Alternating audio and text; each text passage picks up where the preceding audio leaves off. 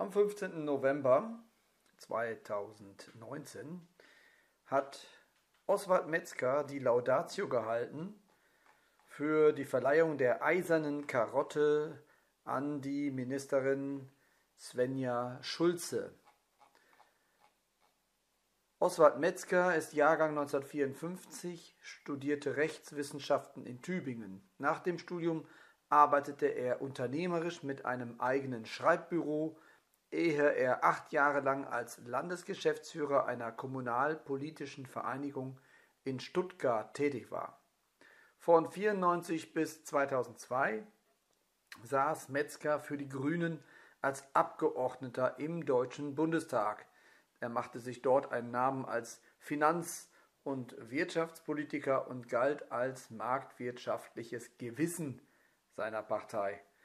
Nach seinem Abschied aus dem Bundestag engagierte sich Metzger als freiberuflicher Publizist und Politikberater, unter anderem als Fellow für die Bertelsmann Stiftung und das Deutsche Institut für Wirtschaftsforschung in Berlin.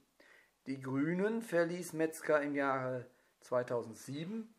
Sein Mandat im Stuttgarter Landtag, das er für die Grünen 2006 errungen hatte, legte er nieder ehe er im Jahr 2008 in die CDU eintrat. Dort engagierte er sich über Jahre im Landes- und Bundesvorstand der Mittelstands- und Wirtschaftsvereinigung MIT. Von 2014 bis 2017 war er geschäftsführender Sekretär des Konvents für Deutschland, der unter Leitung von Altbundespräsident Roman Herzog die Föderalismusreformen der vergangenen eineinhalb Jahrzehnte kritisch begleitete. Seit 2014 ist Metzger stellvertretender Vorsitzender der Ludwig-Erhard-Stiftung. Er war Chefredakteur des Debattenmagazins The European und arbeitet heute freiberuflich unter anderem als Hauptstadtkorrespondent für Tichys Einblick in Berlin. An einem Tag wie diesem in Münster der Münsteraner Abgeordneten und Umweltministerin eine eiserne Karotte äh, zu, zu billigen in der Laudatio ist natürlich deshalb schwierig, weil sie wird den heutigen Tag natürlich ein, als einen ihrer größten Erfolge einstufen. Weil heute der Bundestag in zweiter und dritter Lesung mit großer äh, Koalitionsmehrheit die Klimaschutzgesetze beschlossen hat, die manche äh, Oppositionspolitiker als, jetzt bitte in Anführungszeichen, als Ermächtigungsgesetz bezeichnen, weil eine unglaubliche Vielzahl sozusagen von künftigen Vorfestlegungen, die künftig im Weg von Rechtsverordnungen dann möglich sind, in diesem Gesetz drinstehen. Also mit einem planbaren Zeitraum von ähm, bis 2030 und darüber hinaus. Und das ist schon ungewöhnlich. Ein Gesetz, das gestern in erster Lesung behandelt wurde, heute in zweiter und dritter Lesung. Das gab es nicht mehr seit der Finanzkrise, dass in einem solchen Tempo im Deutschen Bundestag so wichtige Gesetze verabschiedet wurden. Svenja Schulze ist ja ansonsten eigentlich ähm, in der Regierungsmannschaft und Frauschaft nicht sonderlich aufgefallen bis äh, äh zu diesem Frühjahr, als sie plötzlich den Gesetzentwurf mit dem Gesetzentwurf vorgeprescht ist, Klimaschutzregelungen auf die Ministerien sozusagen zu verteilen und eine Verantwortung der Ressortminister einzufordern. Was sie damals wollte, hat ja einen Proteststurm ausgelöst bei den Kolleginnen und Kollegen Beschlossen wurde aber heute genau das, was sie damals im Prinzip wollte. Jetzt haben die Ressorts genau ressortspezifische Auflagen von Landwirtschaft über Verkehrsressort äh, bis, zu, äh, bis zum Bundeswirtschaftsministerium haben sie die Verantwortung als Minister, wenn sie die Einsparziele in ihren Ressorts nicht erreichen in den künftigen Jahren, dann müssen sie nachsteuern in ihren Ressorts mit ihren Bordmitteln. Also echt ungewöhnlich und Sie merken sozusagen an dem, was ich jetzt auch eingangs äh, schon sage, es ist äh, schwierig, wenn man einen Negativpreis vergibt und weiß, entsprechend sozusagen der Wahrnehmung von Ressortzuständigkeiten hat die Frau jetzt zufälligerweise durchgesetzt, was andere nie geschafft hätten, auch in Jürgen Trittin übrigens, nicht 2003. Und jetzt muss man sich das Haus natürlich mal ein bisschen genauer angucken, das Umweltministerium. Eigentlich ist Frau Schulze nämlich nicht der Chef im Ring im Haus sondern das ist Jochen Flassbart, Ihr Staatssekretär, Ihr Beamter. Jochen Flassbart ist der Mann, der seit 2003 in unterschiedlichsten Funktionen im Umweltministerium Lobbying betreibt für die Ökoszene. Der Mann, der bei der Deutschen Umwelthilfe ganz früher Präsident beim Naturschutzbund war, der den vom Vogelschutzbund quasi in eine professionelle, gut gemanagte Organisation umgewandelt hat, ist dann 2003 ins Umweltministerium gekommen, wurde später Chef des Bundesumweltamts und ist jetzt seit 2013 Staatssekretär. Also schon unter Frau Hendricks, der Vorgängerin von Frau Schulze, Sozialdemokratin auch, war er Staatssekretär. Hat in Paris das Klimaschutzabkommen verhandelt. Und warum ich so ausführlich auf den Mann eingehe, weil er hat auch immer dafür gesorgt, dass die Clubs, aus denen er hervorgegangen ist, dass die gut bedient wurden. Also beispielsweise war er einer der Mitbegründer des Verkehrsclubs der Bundesrepublik Deutschland. Ab dem Zeitpunkt, wo er im Haus sozusagen äh, zuständig war, in verantwortlicher Stelle, ist plötzlich der Zuschuss des äh, Bundes an die Organisation hat sich verdoppelt, mal kurz von 100 auf 200.000 für die deutsche Umwelthilfe, von 400 1000 auf 800.000 Euro innerhalb kurzer Zeit. Und wenn Sie die, praktisch den Anstieg der Zuwendungen an die Organisationen, aus denen der Mann kam, anschauen, die kennen nur einen Weg, es geht nach oben. Das können Sie natürlich sagen, ist auch begründet darin, äh, dass die, sozusagen die, die Umweltbewegung stärker geworden ist, dass das äh, Bewusstsein in der Bevölkerung zugenommen hat. Und Indikatoren für Bewusstseinsänderungen gelten ja normalerweise sozusagen auch Wahlergebnisse.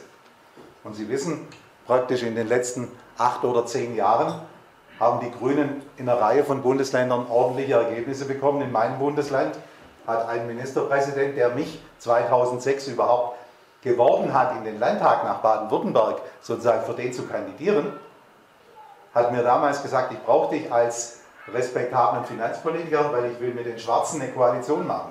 Aber wohlgemerkt mit Oettinger, die CDU meilenweit vor, vor den Grünen und dann kam plötzlich Fukushima, dann kam die Auseinandersetzung um Stuttgart 21 und 2011 war plötzlich dieser grüne Oppositionspolitiker war plötzlich Ministerpräsident in einer grün-roten Regierung. Und als ich ihm damals gratuliert habe, als ich ihn zufällig dann sah am Tag der Koalitionsvertragsunterzeichnung, das werde ich nie vergessen und deshalb komme ich ein bisschen auf, auf die Geschichte, sagt er zu mir. Also hättest du es mit uns ausgehalten, hättest du jetzt ein schönes Ministerämtle. Können Sie sich vorstellen, so spricht er auch ungefähr, ich bin ja selber Schwabe. Dann habe ich gesagt, geschenkt. Also ich wusste, warum ich gehe und ich habe das auch nicht bereut, aber das Zweite, was er sagte, fand ich wichtig. Er hat gesagt, hätte der Oettinger 2006 mit den Grünen eine Koalition gebildet, eine schwarz-grüne Regierung, würden die Schwarzen in Stuttgart heute noch regieren, wäre der Konflikt um Stuttgart 21 anders gelaufen und wären nicht die Grünen praktisch jetzt zu einer bürgerlichen Volkspartei im Ländle geworden. Ist übrigens, äh, würde ich ohne Einschätzung diese, diese Einschätzung von Kretschmann äh, teilen. Aber jetzt sozusagen, wenn Sie die Wahlergebnisse angucken, wir müssen unglaublich aufpassen als Liberale.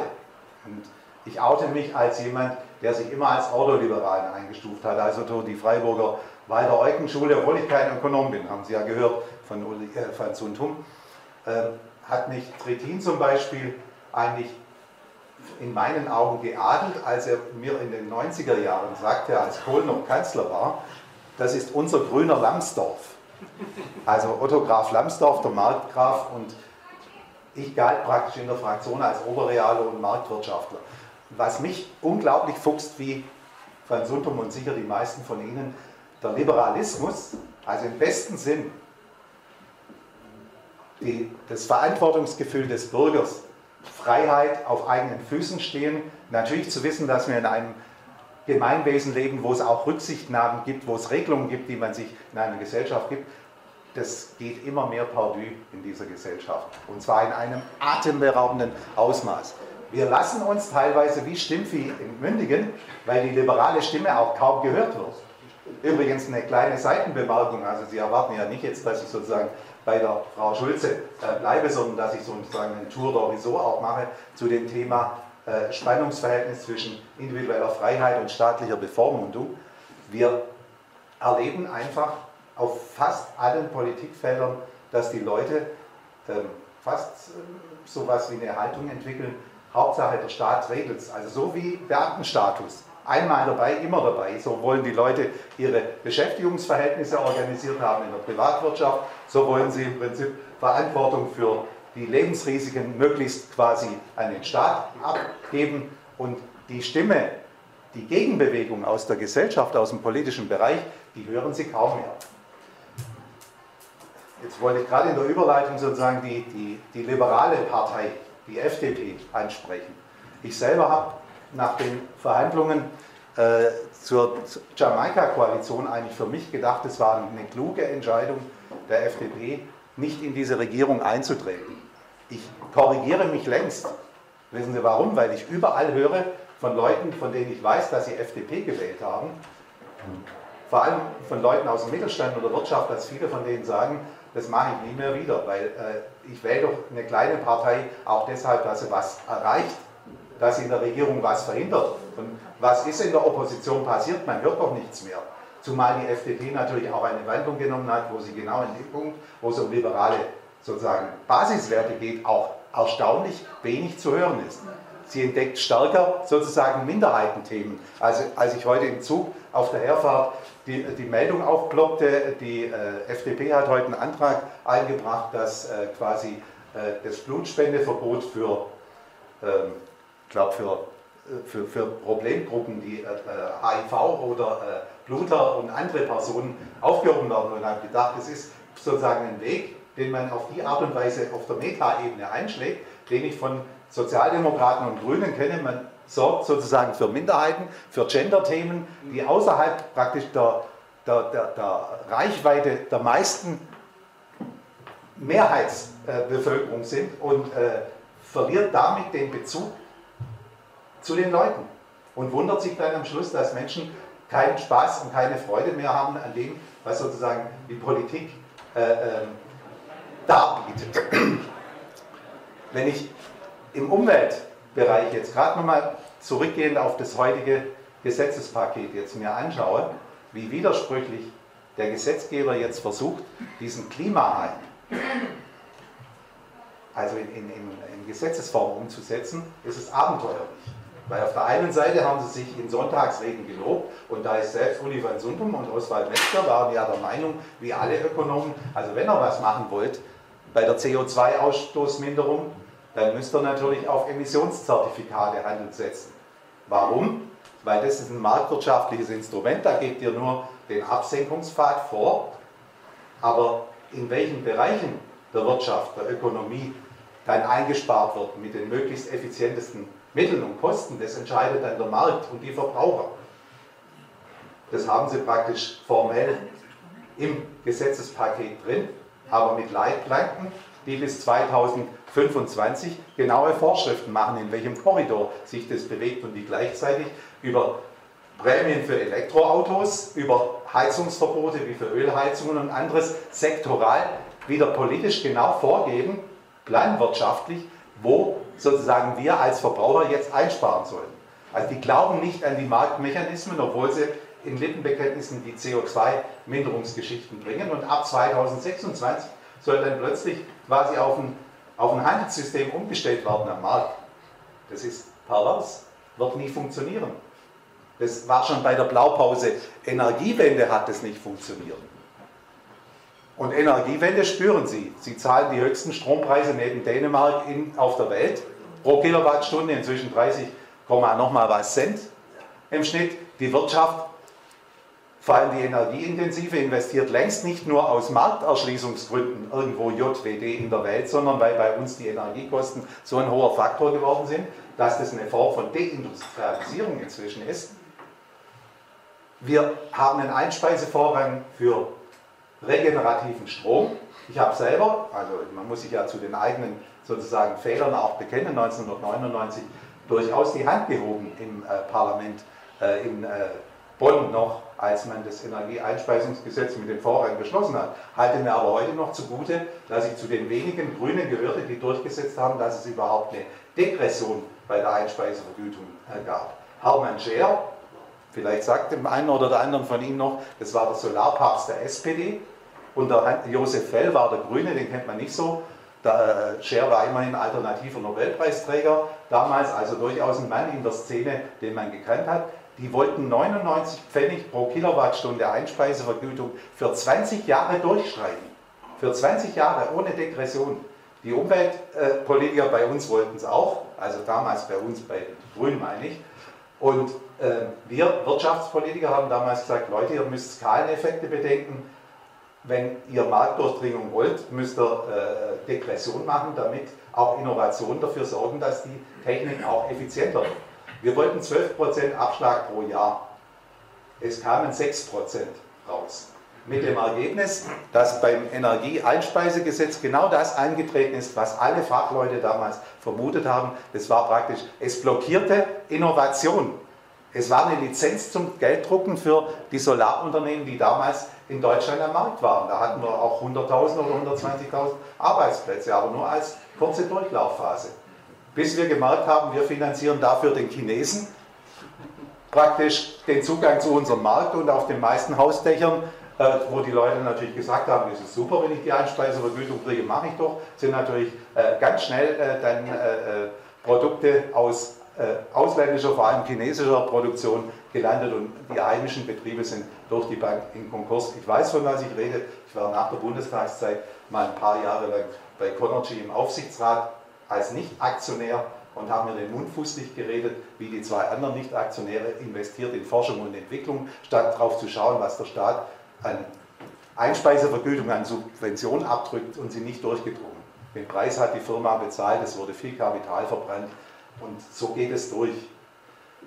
Aber wenn ich jetzt bei der Energiewende bin, bin ich natürlich in einem Feld, wo alle von Ihnen, die ein bisschen äh, sich überlegen, dass Stromversorgung ja Versorgungsstabilität braucht, nicht nur sozusagen auch faire Preise, also wettbewerbs, international wettbewerbsfähige Preise.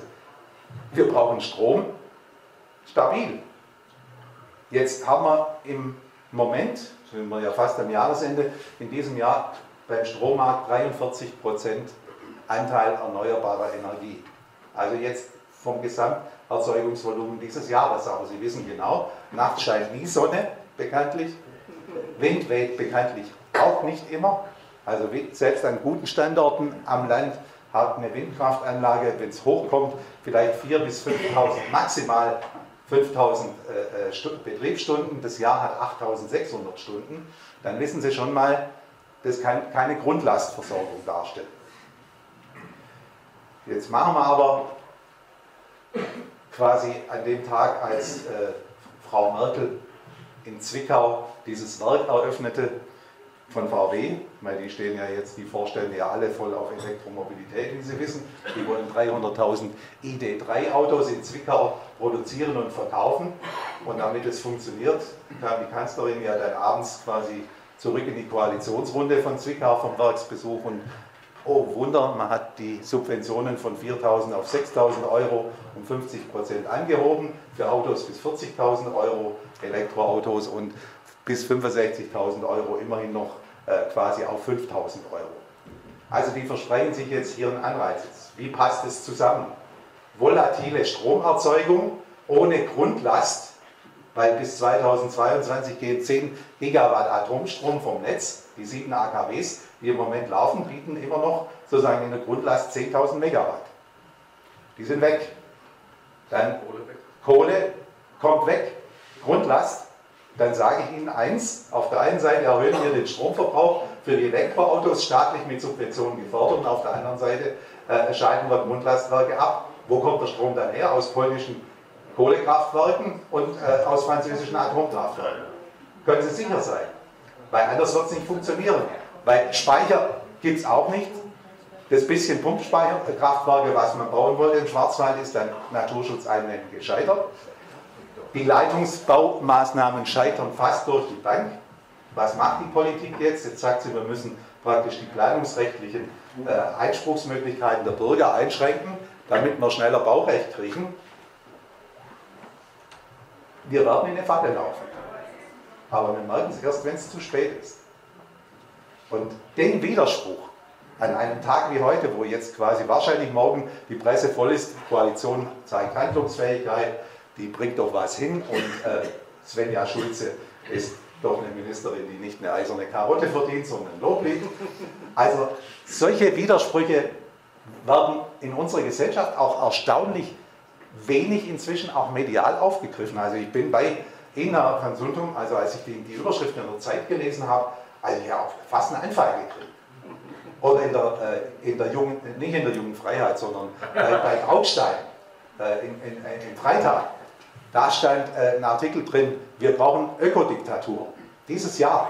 Also in die Richtung. Ich habe auch bei der Friedrich-Naumann-Stiftung dieses Jahr zwei oder dreimal Veranstaltungen gemacht auf meinen Vorschlag als Titel äh, äh, praktisch freiheitliche äh, Umweltpolitik oder Ökodiktatur, um auch quasi diesen, dieses Themenspektrum mal ein bisschen zuzuspitzen. Aber es ist wirklich aberwitzig. Die Leute schreien teilweise im öffentlich-rechtlichen Fernsehen, ein WDR-Kommentator hat im Sommer, als da jede Woche eine andere Sau durchs Dorf getrieben wurde, ernsthaft gesagt, wir brauchen ein Verbot äh, von, von Politikern, wir fressen zu viel Fleisch, wir brauchen praktisch Regelungen. Ihr müsst uns sagen, was wir nicht dürfen, weil wir selber ansonsten praktisch, weil wir halt widersprüchliche Personen sind, so agieren, wie wir agieren. Also sagt uns bitte, was wir nicht dürfen, damit wir uns dran halten können. Das ist fast eine Denke wie von der Frau Baerbock, äh, grüne äh, Co-Vorsitzende von Habeck, die Ähnliches gesagt hat, als es um die Flugscham ging. Befragt, warum so viele Grünwähler, die ja überdurchschnittlich fliegen, weil Grünwähler auch zu den best ausgebildetsten Wählern aller Parteien gehören und deshalb auch besser verdienen, sich das auch leisten können, aber sie schämen sich. Immerhin, man sagt sie, also mit dem Schämen allein kommen wir natürlich nicht weit, sondern da muss eben der Staat dann die Grenze setzen.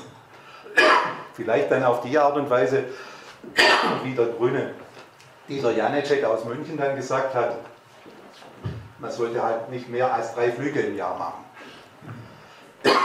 So können Sie sich dann vorstellen. Ich brauche nur was zu trinken, glaube ich. Genau, klar. Blödmann läuft schon. Ein Schnaps tut da immer gut dazu. Also jedenfalls, also wir, wir können noch lachen. Es ist übrigens wichtig, dass man nicht verbissen in die Diskussion geht. Also das ärgert mich auch teilweise, wenn ich Parlamentsdebatten höre, wo jetzt sozusagen aus AfD-Richtung vor dem Hintergrund, es gibt gar keinen Klimawandel am besten gar nichts machen. Das ist grottenfalsch, weil das Gefühl haben die Leute nicht. Das Gefühl, dass das Klima ändert, haben die Leute nicht. Also das kann ich Ihnen wirklich mit Brief und Siegel sagen. Wenn ich in unserer Ecke, danke, wenn ich in unserer Ecke, aus der ich komme, war Skifahren, ich bin jetzt bald 65, war Langlaufen jedes Jahr fast sicher vier Wochen möglich. Können Sie seit zehn Jahren vergessen. Und die Durchschnittstemperaturen steigen, das ist keine Frage. Aber was wir machen, ist eben, wir erwecken den Eindruck, am deutschen Wesen soll die Welt genesen. Und wir machen eigentlich Modelle, wie jetzt bei der Energiewende, wo die meisten Industriestaaten der Welt sagen, gucke ich mir jetzt das deutsche Modell an, dann muss ich sagen, die Deutschen haben ökologisch den CO2-Ausstoß aus dem Verkehrsbereich nicht reduziert im Gebäudebereich nicht reduziert. Er ist sogar gestiegen. Im letzten Jahr allein bei der Gebäudeheizung um über 4 Prozent. Wir behaupten ja, es lag am Wetter. Ich kann mich nie erinnern, dass der Winter sonderlich streng war im letzten Jahr. Aber jedenfalls, die gucken auf Deutschland und sagen, die machen das eigentlich ineffizient. Und jetzt wiederholen wir den Fehler über die Klimaschutzgesetze, über die Verkehrswende und werden das gleiche Desaster erleben. Es wird teuer für uns. Und bei der Verkehrswende, ich habe gerade ein Buch dazu geschrieben, demnächst ohne Auto, also ohne Fragezeichen, sondern einfach, warum praktisch auch äh, die äh, individuelle Mobilität, warum die niemals ersetzt werden kann, so wie sich viele Träumer im Umweltministerium wie Flassbeck vorstellen. Beispielsweise 82 Prozent in Deutschland von der, vom Model Split nimmt der Autoverkehr Anteil. 82 Prozent. Wenn Sie das praktisch mal in, in Personenkilometer umrechnen, hat das Auto ungefähr 950 Milliarden Personenkilometer im Jahr, die Bahn irgendwas um 92. Die Busse 80. Also ein Verhältnis so ungefähr von 1 zu 5. Also die fünffache Verkehrsleistung wird mit dem Auto erbracht. Und da heißt ja immer, die Bahn ist sozusagen ökologischer Bus auch Auto dreckig. das Auto 5% der Wertschöpfung in Deutschland hat, dass wir fast 800.000 Mitarbeiter in den äh, Autowerkstätten haben, die ein Durchschnittseinkommen von 65.000 Euro im Jahr erzielen. Also sehr gut bezahlte Facharbeiter. Und dann, wenn Sie den nachgeordneten Bereich vom Kfz, Handwerk und Handel 400.000 Leute dazu rechnen, schaffen fast 1,7 Millionen Menschen in dem Bereich. Da tun wir so, als ob die praktisch nur Dreckschleuder produzieren. Und merken gar nicht, dass unsere Autos viel besser geworden sind wie früher. Dass das, was auch selbst Feinstaub ist im Vergleich zu vor fünf oder zehn Jahren auf Zehntel zurückgegangen. Alle anderen Schadstoffe, die aus dem Auspuff rauskamen, sind fast eliminiert. Sagte übrigens selbst der grüne Oberbürgermeister von Tübingen, O.B. Palmer, der alles andere ist als kein Ökologe, da in dem Punkt ist er eigentlich gnadenlos hart, der sagt, ihr spinnt, was er äh, an der Verkehrswende an den Autos rumkrittelt. Die Zahl der Verkehrstoten, der Verletzten im Straßenverkehr hat massiv abgenommen. Der Verkehr ist explodiert und die, die Fallzahlen sind, sind runtergegangen. Wir haben fast äh, 20.000 Tote gehabt auf dem Höhepunkt im Jahr und jetzt sind es 3.500 ungefähr. Will niemand wissen. Eigentlich ist das eine Erfolgsgeschichte, auch technologisch von der Innovationsfähigkeit und wir machen die zu Dreckschleudern, obwohl sie so wichtig sind eigentlich für unsere Volkswirtschaft und machen jetzt praktisch Elektromobilität äh, mit, mit einer Technik, die uns die Stromversorgung kaputt machen wird und gleichzeitig natürlich, wenn ich jetzt Leute reinhetze, die heute jetzt ein Elektroauto kaufen, weil sie 6000 Euro vom Staat kriegen und weil es vielleicht schick ist und die, die das fahren, äh, äh auch durchaus, also die Freaks, die ich kenne, ein Elektroauto fahren, die, die sind ganz begeistert, erzählen die. Aber die nehmen es im Winter nicht. Das ist keine Frage. Da haben sie einen Zweitwagen. Der ist größer als ein Elektroauto, logisch. Aber ich will nicht flapsig werden. Das Problem ist eben, dass, dass wir dieses Umswitchen, von dem wir reden, nicht hinkriegen. Weil, jetzt arbeite ich ja in Berlin, also gerade fürs Buch habe ich mit Verkehrs- Leuten auch aus den Landesministerien die Rede, die teilweise hinter vorgehaltener Hand einen dann andere Einschätzungen liefern wie die politische Leitung des jeweiligen Hauses. Selbst in einer Großstadt wie Berlin mit einem erstklassig ausgebauten öffentlichen Verkehrssystem ist der Anteil des öffentlichen Verkehrs an allen Wegeleistungen gerade mal doppelt so hoch wie im Durchschnitt der Bundesrepublik. 20 Prozent hat der ÖPNV in Berlin, also U-Bahn, S-Bahn, äh, Busse, Straßenbahn. In der Fläche, bei mir zu Hause 10%, sogar drunter, in Münster gar nicht wesentlich mehr, bei Ihnen liegt er klar bei 11,4%. Und jetzt finde ich lustig, weil da habe ich einen Abschnitt über Münster im Buch geschrieben, weil Münster ist ja die Fahrradstadt. Sie haben einen hohen Anteil von Fahrradaufkommen, aber der Anteil des motorisierten Individualverkehrs ist in Münster nur um zwei oder drei Prozentpunkte niedriger wie quasi in Nordrhein-Westfalen insgesamt. Warum? Weil in Münster praktisch der Fahrradverkehr den Fußgänger verdrängt. Sie haben einen absolut unterdurchschnittlichen Anteil der Fußgänger an den Wegen und deshalb hat das Fahrrad zulasten des Fußgängerverkehrs zugenommen. Es liegt natürlich auch an ihrer äh, äh, Studentenstruktur, auch an der Verteilung der, der äh, Uni-Einrichtungen im Stadtgebiet, an der flachen äh, äh Ecke. Also deshalb ist nicht mal Münster ein Beispiel dafür, wie die Verkehrsverlagerung quasi aufs Fahrrad motorisierten Individualverkehr zurückbringen. Überhaupt nicht.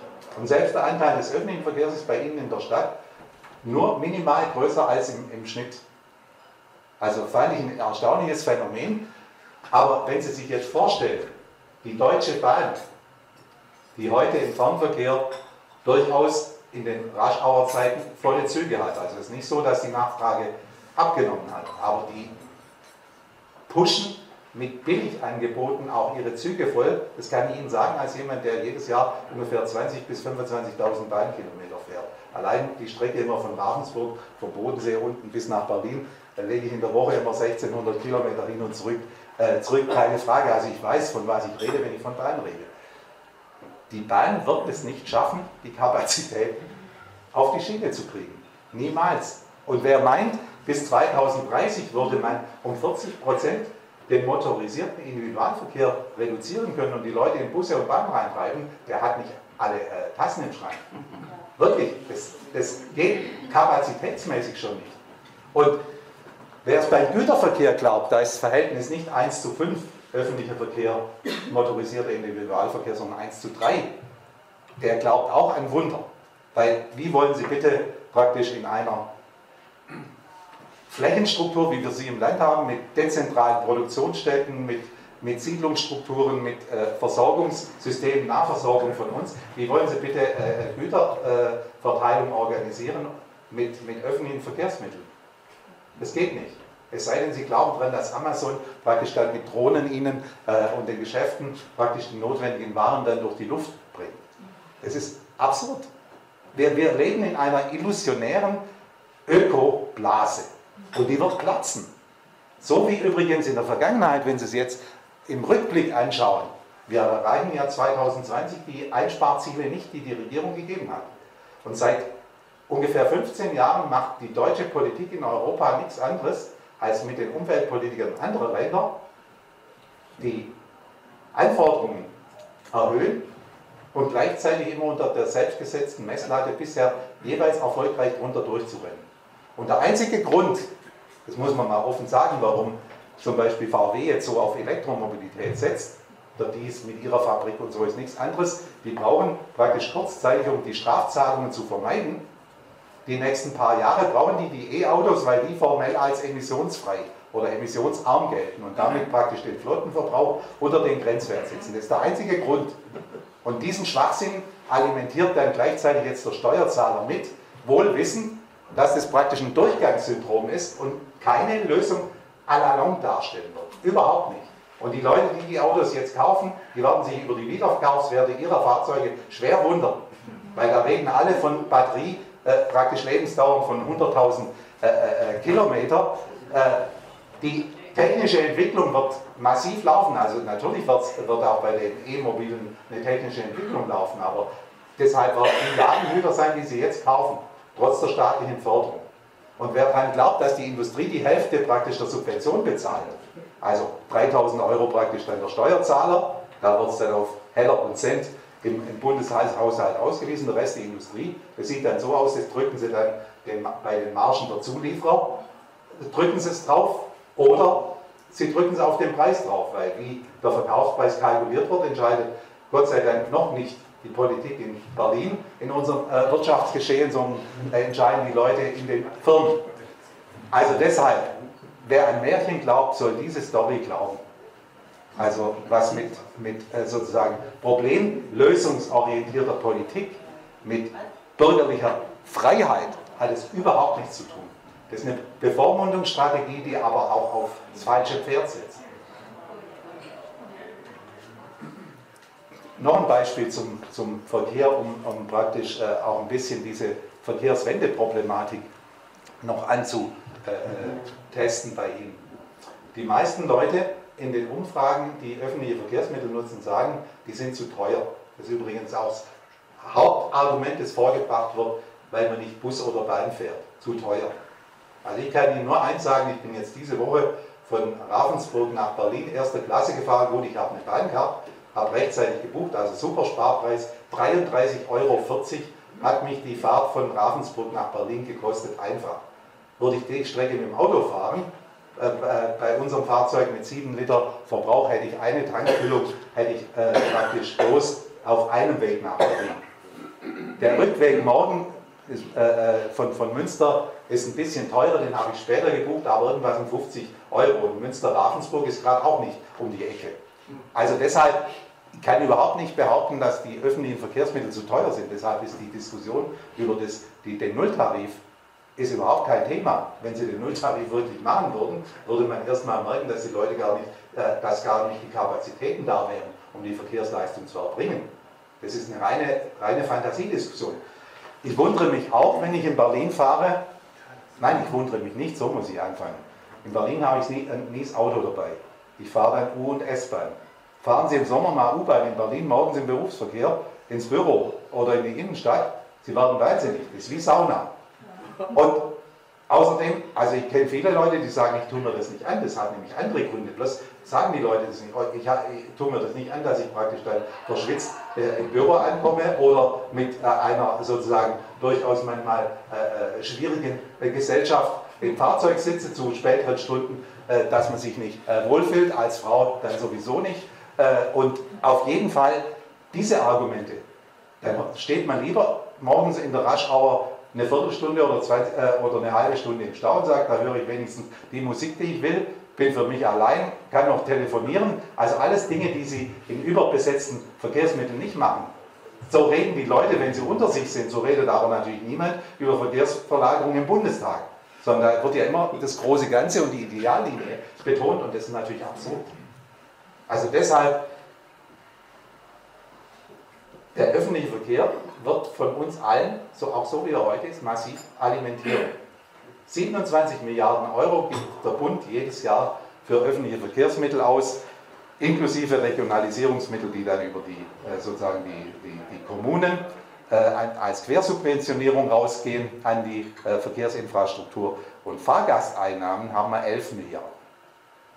Also 40 Prozent der Kosten des öffentlichen Verkehrs werden durch Fahrgasteinnahmen heute getragen. 60 Prozent zahlt der Steuerzahler. Jetzt denken Sie mal die Verkehrswende weiter. Also Sie switchen mehr Leute um, müssen ein viel größeres Angebot vorhalten. Das öffentliche Verkehrssystem ist ein teures System. Wir haben mir die Mühe gemacht, mal zu gucken, wie, wie, es wäre als Alternative für den Staat, um das mal zuzuspitzen, wenn der Staat praktisch einem Bürger sagt, okay, du kriegst von uns ein äh, voll finanziertes praktisch Auto vor die Tür gestellt, geleast. Wir haben einen ordentlich ausgestatteten Kleinwagen genommen, VW Polo, aber Ausstattung 23.000 Euro. Äh, Neuwagen bei Six gibt es den für 372 Euro, praktisch bei einer Jahresfahrleistung von 15.000 Kilometer, die entspricht dem Durchschnittskilometer äh, äh, äh Fahren äh, der, der Leute. 372 Euro im Monat, dann kommen noch Sprit dazu und dann liegen Sie auf den Kilometer umgerechnet bei fast genau dem gleichen Betrag, der der den der Personenkilometer im öffentlichen Verkehr kostet. Also der Staat wurde, jetzt ist es eine freche Zuspitzung, der Staat wurde im Prinzip unter ökologischen Gesichtspunkten, wurde, äh, unter, unter finanziellen Gesichtspunkten, wurde er, wenn er äh, den, den Leuten so einen Wagen hinstellt, nicht mehr bezahlen müssen für das öffentliche Verkehrssystem. Jetzt will ich das öffentliche nicht abschaffen. Ich will nur sozusagen den, den Denkimpuls geben. Denkt mal bitte dran, ob nicht diese dieses Narrativ, das wir die ganze Zeit hören, ÖPNV ist gut, günstig und ökologisch, ob das wirklich stimmt, ob das wirklich die Effizienz hat. Weil dass es die Effizienz nicht hat, sieht man doch daran, dass die Leute, obwohl wir seit Jahrzehnten von Verkehrswende sprechen, dass die Leute nicht umsteigen. Sondern die sehen die Vorteile ihrer individuellen Mobilität, die sie selbstbestimmt machen. Und glauben Sie, wenn, wenn, wenn ich jetzt sehe, die, Sing, äh, die, die Single-Haushalte, die zum Arbeiten fahren, also Vollzeit berufstätig sind, wie viele Leute dann ein oder zweimal in der Woche, selbst die, die ein Monatsticket haben, ihr Auto nehmen, weil sie sagen, ich mache abends nach Feierabend noch eine Runde Besorgungen oder will mich mit meinen Kumpels treffen, die liegen abseits der Route, dann fahren sie auch ein paar Dinge mit dem Auto. Daher kommt die, die Geschichte. Das ist eine ganz einfache Überlegung. Aber von der Lebenswirklichkeit ist mein Berufsstand, der politische Berufsstand, so meilenweit weg, dass man das Gefühl hat, die können sozusagen diese Alltagserfahrung, die uns doch prägt, und zwar unabhängig vom Geldbeutel, die können die nicht mehr nachvollziehen. Und das macht übrigens den Frust aus, der viele Leute dazu kriegt, entweder nicht mehr wählen zu gehen, und es sind selbst ja heute 35, also bei den Wahlen in Thüringen waren die Nichtwähler die größte Gruppe, 35 Prozent, obwohl die Wahlbeteiligung deutlich gestiegen ist. Und die anderen, die sagen, Politik ist eh Mist, die sagen, dann wähle ich die Partei, gegen die sich alle anderen verschwören. Das ist der Erfolg der AfD. Wir gar nicht drüber reden. Und wenn man bei der Klimapolitik so weitermacht, das Establishment wie im Augenblick, dann ist das die, sozusagen der neue Katalysator, um die äh, AfD wirklich zu stabilisieren. Weil wenn alle anderen sagen, die sind bad und die leugnen jetzt den Klimawandel und das sind die Bösen, dann werden viele Leute, so wie jetzt, ich merke ja, wo, an welchen Stellen sie auch praktisch mit, mit dem Kopf nicken, weil sie das Gefühl haben, der sagt das, was ich eigentlich selber dazu denke, äh, dann sagen die Menschenskinder, aber man darf doch noch Zweifel anbringen, man darf doch noch Fragen stellen. Wie die Fragen, die man vor vier Jahren gestellt hat, als die Flüchtlinge im Herbst äh, 2015 kamen, wo man gesagt hat, ich sehe nicht, dass da lauter Akademiker kommen, äh, die uns das demografische Problem lösen helfen. Und jetzt guckt man in die Statistiken und stellt fest, ich habe gerade letzte Woche dazu einen Ordnungs-, äh, nee, den Südkurier, für eine Regionalzeitung was geschrieben. Jetzt gucke ich in die Statistik und sehe eben, die Hartz-IV-Empfängerzahlen sind massiv zurückgegangen in Deutschland seit 2006. von 6,1 Millionen auf 3,9. Deutsche bei Migranten, die im Land waren, auch zurückgegangen, deutlich. Nicht so deutlich zurückgegangen, weil die 800.000 Asylsuchenden allein aus Syrien, Irak, Afghanistan inzwischen 650.000 im Hartz-IV-Bezug gelandet sind, nachdem das Asylbewerberleistungsgesetz im Anschluss weg war. Ein klares Ergebnis. Und dann würde ich gern den Zetsche und anderen vorstellen, die ja längst jetzt entzaubert sind, wenn man sieht, wie sich Daimler entwickelt unter Kalenius, wie der jetzt aufräumt, würde ich gern sagen, ihr habt doch damals eine Initiative gemacht und gesagt, wir, wir können damit das Beschäftigungsproblem äh, demografisch bedingt lösen. Also mit Hartz-IV-Empfängern löse ich kein Beschäftigungsproblem in, in Branchen, die Fachleute brauchen. Und wenn ich mich hier im Raum umgucke, also ich bin selber auch jetzt im nächsten Monat 65, wenn ich mich im Raum umgucke, sind genügend von uns. In einer Altersgruppe, wo man weiß, also wir brauchen eigentlich bald dann relativ viele leistungsfähige, gut ausgebildete Leute, die Steuern und Abgaben äh, und Sozialversicherungsbeiträge bezahlen, weil wir sonst ein Problem mit unseren Renten kriegen.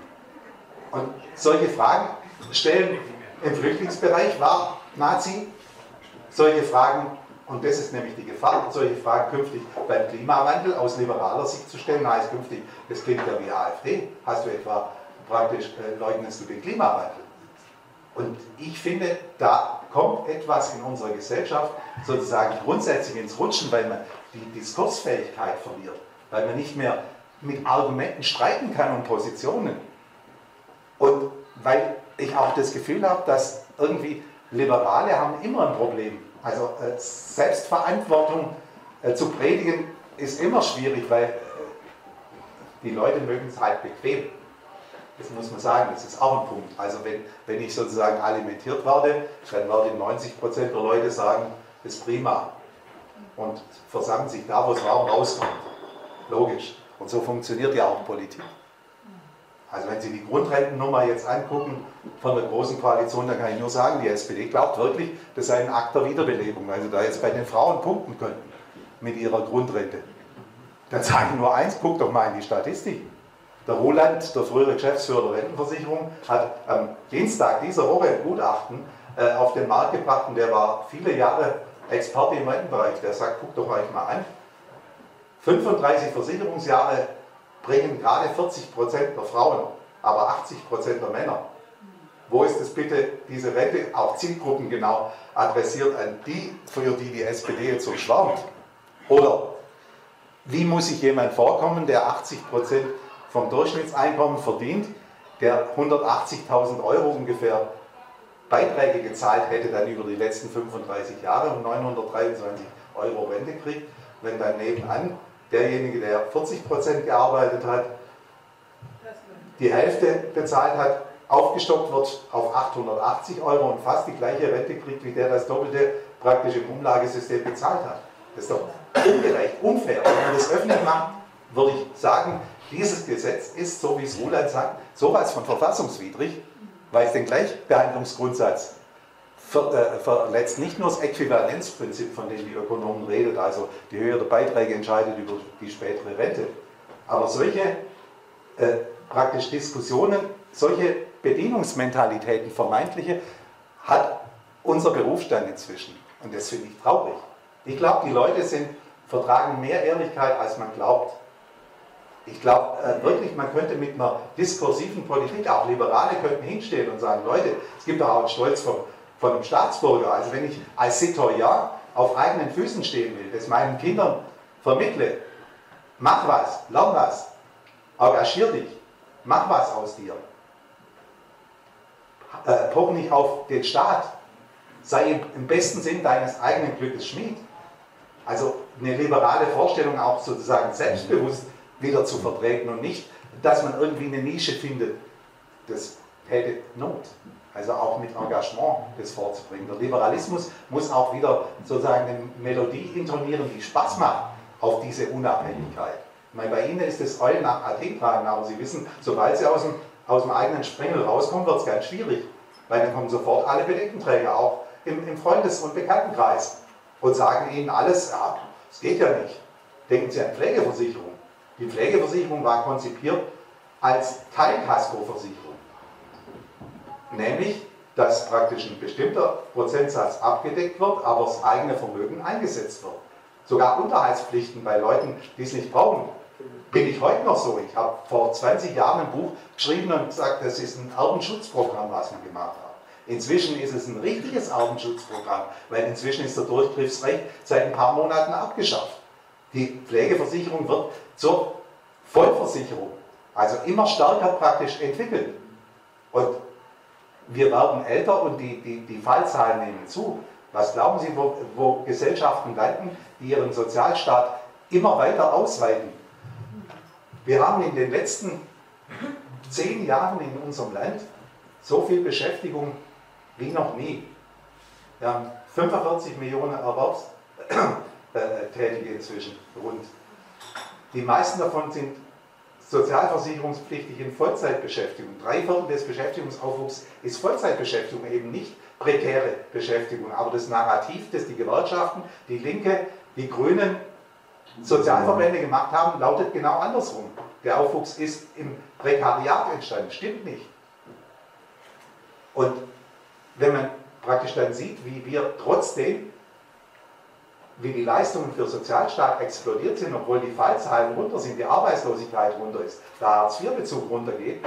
Wir haben letztes Jahr fast eine Billion Euro für Sozialleistungen ausgegeben in Deutschland.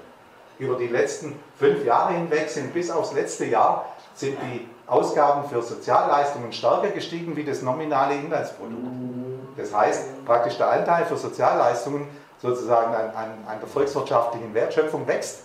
In Zeiten, wo, wo, wo die Mehrheit der Leute sagt, uns geht es eigentlich nicht schlecht, wo die Angst um Arbeitslosigkeit nicht sonderlich verbreitet war, wo die Angst vor Flüchtlingen da war, sicher, und andere Dinge, Unzufriedenheiten. Aber ökonomisch ist es in der Situation so, wenn Sie in Deutschland die Leute fragen, wie geht es dir persönlich? Sagt über drei Viertel zur Zeit, uns geht es eigentlich ganz ordentlich. Und wenn Sie dann fragen, wie geht es der Gesellschaft, ist Deutschland armer geworden, dann sagt eine ganz große Mehrheit von über 80 Prozent, uns geht schlechter. Also es gibt sowas wie eine gefühlte Armut, die einen selber nicht trifft, so wie früher der Begriff gefühlte Inflation nach der Euro-Einführung. Sie können sich vielleicht erinnern, wo dann immer die, die, die Statistiker gesagt haben, stimmt doch nicht, guckt euch mal an, wie die ausgewiesene Inflation, die ist ja niedrig, wie zu D-Mark-Zeiten wo die Leute gesagt haben, glauben nicht, wenn Süppchen plötzlich im Lokal praktisch nach wenigen Jahren gleich viel in Euro gekostet hat wie vorher in D-Mark, dann ist die Inflation doch äh, irgendwo äh, für den Bereich zumindest bei 60, 70 Prozent. No, aber jetzt muss ich nur einen Gedanken loswerden, weil es war gestern Thema in Berlin beim Thema Inflationsmessung. Ich habe gestern den Ökonomen Gunter Schnabel äh, als Moderator bei einer Diskussion am Tisch gehabt aus Leipzig nebenan äh, Wurmeling, der Bundesbankvorstand und äh, ein Herr Priebe, Allianzvorstand für Versicherungen, der wohl äh, Chef werden kann von Allianz insgesamt. Also ein hochkarätiges Publikum und es ging um die Zinspolitik der EZB, wie macht man Vermögensanlagen in Zeiten, wo es quasi für die normalen Sparanlagen nichts mehr gibt. Also zunächst große Ratlosigkeit, wir rechnen alle damit, dass die Notenbanken bei ihrem äh, äh, Nullzinspolitik auf absehbare Zeit bleiben. Schnabel hat dann eine interessante, also gerade dieser Leipziger Ökonom, eine interessante äh, äh, äh, Wortmeldung gehabt. Und zwar sagt er, die ausgewiesene äh, Inflation, jetzt im Moment 0,9 Prozent, ist absolut manipuliert. Die ist zu niedrig ausgewiesen. Und ich kann Ihnen sagen, Natürlich, weil zum Beispiel äh, die Vermögenspreisinflation im Bausektor ist nicht drin im Warenkorb. Wer, wer Bauleistungen kauft, auch nur was Sanierung in seinem Haus merkt, da haben wir Inflationsraten seit Jahren von 7 bis 8 Prozent. Die sind voll beschäftigt, man kriegt keine Handwerker her, das geht voll in die Preise.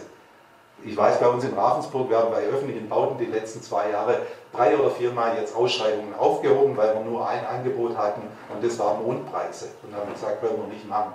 Und dann ruhte die Baustelle ein halbes Jahr. Aber das ist Faktum. Also wir haben da eine Blasenbildung. Außerdem der Warenkorb bildet nicht ab, was wir sozusagen im Alltag haben. Auch diese hedonistische Bereinigung, dass man sagt, die Qualitätsverbesserung in den Produkten muss man durch einen Abschlag in die eigentliche Preissteigerung rein, ist hochgradig manipulativ. Ich habe dann einen Zwischenruf gemacht und habe gesagt, wie ist eigentlich mit der von uns erlebten Verschlechterung von Produkten, die wesentlich äh, kurzlebiger sind als früher. Äh, kann man dann sozusagen eine Gegenbewegung machen und sagen, das ist doch eine vergabte Inflation, die da drin steckt, wenn ich plötzlich äh, weniger langlebige Güter zu einem vermeintlich günstigen Preis kaufe.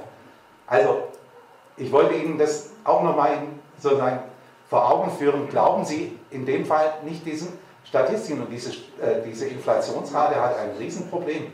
Die prägt im Prinzip in unserer Volkswirtschaft alle Einkommensparameter. Die entscheidet über die Höhe der Renten, der Pension, die entscheidet über die Hartz-IV-Bezug, die entscheidet auch über die Tarifbewegung der Gewerkschaften, weil äh, sozusagen, wenn die Inflation ausgewiesen und im Alltag erlebt eigentlich zu niedrig ausgewiesen wird, ist auch das Produktivitätswachstum entsprechend nicht korrekt ausgewiesen, der Verteilungsspielraum nicht korrekt ausgewiesen. Aber das merke ich jetzt, das ist jetzt sozusagen eine Flanke, da äh, rede ich jetzt über Ihre, äh, zumindest teilweise, Köpfe hinweg. Wichtig ist mir einfach, wir müssen uns einmischen. Und zwar nicht nur in diesem Zirkel. Also an jeder Stelle, wo einer von uns praktisch die Möglichkeit hat, zu intervenieren zu schreiben, Leute zu überzeugen. Wir müssen uns nicht verstecken, weil wir haben ein besseres Konzept für die langfristige Zusammenhalt einer Gesellschaft, die auf bürgerlicher Freiheit, auf Eigenverantwortung beruht, als auf diese sozusagen Vollkasko-Mentalität, die unsere Gesellschaften sowohl ökonomisch wie politisch kaputt machen wird. Und die heute ausgezeichnete sozusagen Umweltministerin kommt genau aus dem Stall dieser Staatsgläubigkeit. Juso-Vorsitzende, Abgeordnete, eine, eine Berufslaufbahn über 20 Jahre hinweg wie viele, ins Ministerium gespült nach Berlin, weil sie mit Andrea Nahles gut konnte und weil irgendwie aus Nordrhein-Westfalen halt jemand Minister werden musste. Und eine Frau sollte es auch sein und dann wurde es. So lief das. Und so läuft es in anderen Parteien auch. Das ist nie auf die SPD begrenzt, verstehen Sie mich nicht falsch. Also ich habe jetzt äh, keinen sozusagen äh, irgendwie persönlich mich an, an der Frau Schulze zu reiben, aber es ist einfach bitter, wenn man sich anschaut, mit welcher Haltung Leute in solche Führungsämter kommen, mit einem heimlichen Umweltminister namens Flassbeck, das ist jetzt sozusagen meine Schlussbemerkung, der am 1. April dieses Jahres in, ein, in ein, seinem Twitter-Account ernsthaft sagte, wir brauchen künftig auf die Frage, was passiert bei der, bei der Stromversorgung, wenn wir Atom- und AKWs abschalten mit der Grundlast. Wir brauchen künftig keine Grundlast äh, mehr, sondern nur noch intelligente Steuerung und regenerativ und Pufferung. Also eigentlich denkt man, das ist ein Aprilscherz, aber der Mann, der Mann ist Staatssekretär und beeinflusst ganz entscheidend den Kurs der Bundesrepublik auch bei internationalen äh, Konferenzen. Also gerade das Pariser Klimaabkommen hat er federführend für Deutschland verhandelt damals. Äh, das ist aberwitzig und das zeigt eigentlich, sozusagen auf welchem Niveau wir inzwischen in dem Land Politik machen. Also, da können wir uns nur was Besseres wünschen. Vielen Dank.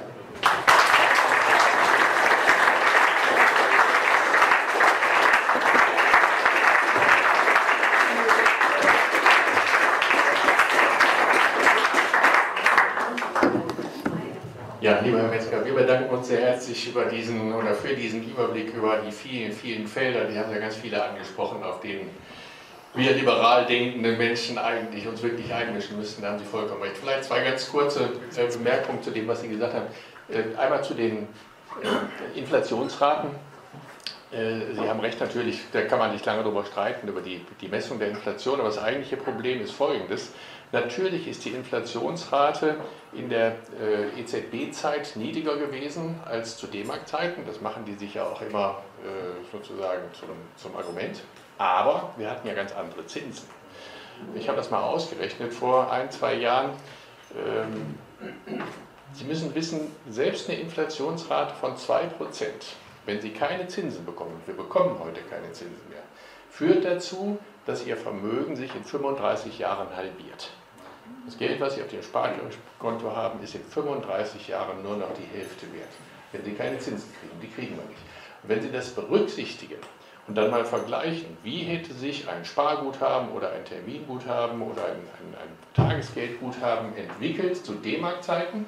Einerseits bekam ich ja höhere Zinsen, andererseits hatte ich eine höhere Geldentwertung. Und wie zu EZB-Zeiten. Ich habe das verglichen für jeweils 20 Jahre. Dann stellen Sie fest, dass die D-Mark sehr viel günstiger gewesen ist für die Sparer. Wir hatten zwar höhere Inflation, ja, aber es wurde ja ausgeglichen. Wenn ich 2% Inflation habe, ich kriege 4% Zinsen, habe ich ja kein Problem, steigt ja mein Vermögen. Ne? Und das ist das eigentliche Problem. Die halten die Zinsen natürlich niedrig, um die Schuldenstaaten sozusagen in die Lage zu versetzen, überhaupt noch ihre Schulden äh, zu bedienen. Und äh, das geht auf Kosten der Sparer. Und eine äh, zweite Bemerkung noch zu dem, was Sie gesagt haben, Klimawandel. Ähm, das Ganze, vieles von dem, was die Frau Schulze macht, läuft ja unter dem Thema Klimawandel. Und wir haben uns jetzt überlegt, hier im Hyatt Club, wir müssten mal eine Podiumsdiskussion machen, äh, weil es ist ja nicht unumstritten, äh, ob der, dass der Klimawandel da ist, ist klar. Aber ob er menschengemacht ist und inwieweit er menschengemacht ist, ist durchaus nicht unumstritten. Es gibt eine Reihe von ähm, äh, Wissenschaftlern, und zwar Naturwissenschaftlern, Klimatologen, die das bestreiten. So, und wir haben gesagt, die kommen ja kaum zu Wort in der Öffentlichkeit und wir wissen das nicht. Ich bin ja Ökonom, ich verstehe nichts von, von, von Klimawandel. Wir müssten mal eine Podiumsdiskussion machen und wir planen das auch, wo wir einen von diesen Klimaskeptikern auf dem Podium haben und einen, der eben die Mainstream-These vertritt, dass das menschengemacht ist und dass das CO2 eine große Rolle dabei spielt. So, und wir haben sofort eine Zusage bekommen, es gibt dieses Institut, wie heißt das nochmal? Heike. Heike von den Klimaskeptikern, die haben gesagt, ja, wir kommen gerne, aber ihr werdet Schwierigkeiten finden, jemanden zu finden, obwohl ja angeblich 95% der Wissenschaftler dieser Mainstream-These folgen, der mit uns diskutiert. Da habe ich gesagt, das kann ich mir überhaupt nicht vorstellen. Dann habe ich immer natürlich, dann setzt man natürlich seinen Professorentitel darunter und so weiter, um der Sache Gewicht zu geben, angeschrieben. Das Umweltbundesamt. Die schrieben, nö, sie hätten keinen und wir wären da wohl auch auf dem falschen Dampfer. Äh, Bundesumweltministerium, Landesumweltministerium NRW, Potsdamer Institut für Klimaforschung. Dann habe ich den Kollegen Ederer, Ökonom, der in diesem Potsdamer Institut für Klimaforschung eine führende Stellung hat und Ökonom ist, als Kollegen angeschrieben. Er hat gesagt, ich habe größte Schwierigkeiten, denn ich habe nur Absagen bekommen, beziehungsweise die melden sich teilweise überhaupt nicht zurück. Ähm, können Sie mir sagen, gibt es da vielleicht, was vielfach behauptet wird, eine Verabredung, dass man nicht mit Klimaskeptikern spricht? Dann hat er mir durch seine Sekretärin antworten lassen, ich solle mich doch an den und den wenden, an den ich mich aber schon mal gewandt hatte, in seinem Potsdamer Institut. Dann habe ich mich nochmal an den gewandt und äh, der Sekretär geschrieben, der Kollege Ederer, der im gleichen Institut ist, mein Kollege hätte mir empfohlen, sich nochmal an Sie zu wenden, vielleicht wäre meine erste Mail ja gar nicht angekommen. Null Antwort. Und so geht es mir inzwischen seit einem halben Jahr. Ich verschreibe Dutzende von Leuten an, die in der Presse immer wieder sagen, diese Klimaskeptiker sind alles Idioten und so weiter, aber mit denen mal zu diskutieren, Cora Publikum, sodass man wirklich mal hören kann, wie sind denn die Argumente und wie schlagen die sich gegenseitig, beziehungsweise wie, was sagt der eine zu den Argumenten des anderen. Mehr wollen wir ja gar nicht, ist nicht möglich. Und das spricht Bände über die Diskussionskultur, die Sie äh, angesprochen haben, oder die fehlende Diskussionskultur in diesem Land. Und das ist leider nicht nur in diesem Bereich. Okay, so.